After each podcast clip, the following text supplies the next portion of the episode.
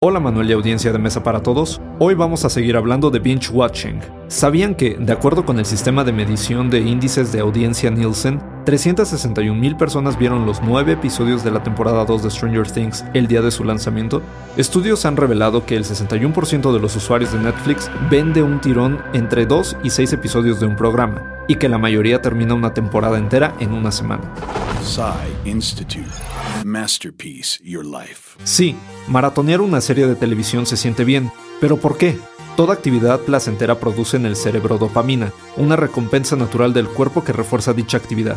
Además, el tiempo inmerso en la vida de los personajes también contribuye. Según el Dr. Gayani de Silva, psiquiatra de Laguna Family Health Center en California, el cerebro codifica toda experiencia como un recuerdo real, de manera que la preocupación que sentimos por ellos también lo es. Otro tipo de identificación es la similitud percibida, esa que nos lleva a decir sé lo que se siente, además de la llamada interacción parasocial, por la que el espectador siente una conexión con dicho personaje.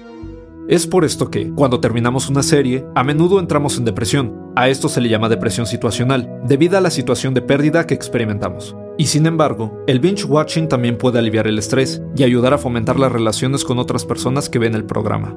¿Y ustedes, cómo se relacionan con la televisión? Guión de Antonio Camarillo, basado en el artículo de Daniel Page, What Happens to Your Brain When You Binge Watch a TV Series, publicado en NBCNews.com. Yo soy Arturo Pedraza y nos escuchamos en la próxima cápsula SAE.